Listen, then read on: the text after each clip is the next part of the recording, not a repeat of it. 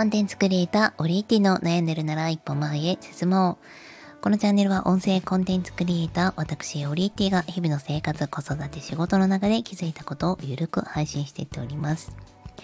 今日は、お話が上手な方の共通点についてお話しします。私は Voicy のパーソナリティを今4年目を迎えまして、えー、結構ゲスト対談が多い時期があって、もう1ヶ月に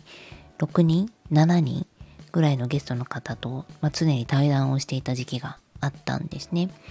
まあ、なので、全部でも100、200までいってないのかな、まあ、かなりの方とコラボ収録させていただいてるんですけれども、その中で、あ、この人お話上手だなって思う方、本当にたくさんいらっしゃいました。ただ、お話が上手っていうのと話していて面白いっていうのは別だなってすごく思うんですよね。話が上手な人っていうのも少し分解をすると、えー、分かりやすい話が分かりやすいという方と単純に声やビジュアル振る舞いがいいという方、えー、あとは話の内容が良いという方いくつかのパターンに分かれると思います。この3つ目の話の内容というところは正直普段講演会や、えー、何でしょう話をする時って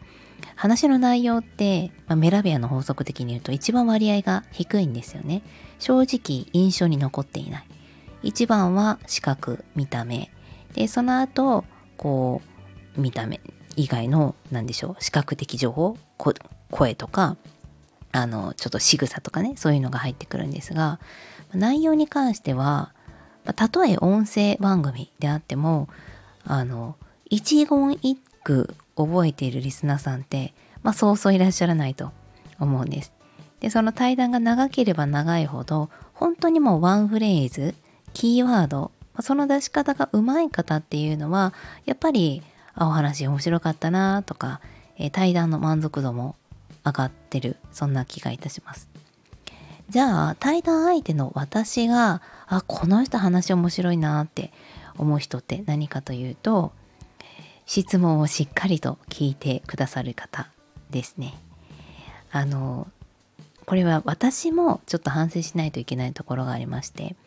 話し慣れてくるとこの質問が来たらこう返せばいいみたいなパターンが何パターンもあるんですよね。10パターン、100パターン持っている方もいれば、えー、1000パターン、えー、1万パターン持っていらっしゃる方もいます。めっちゃ個人的な、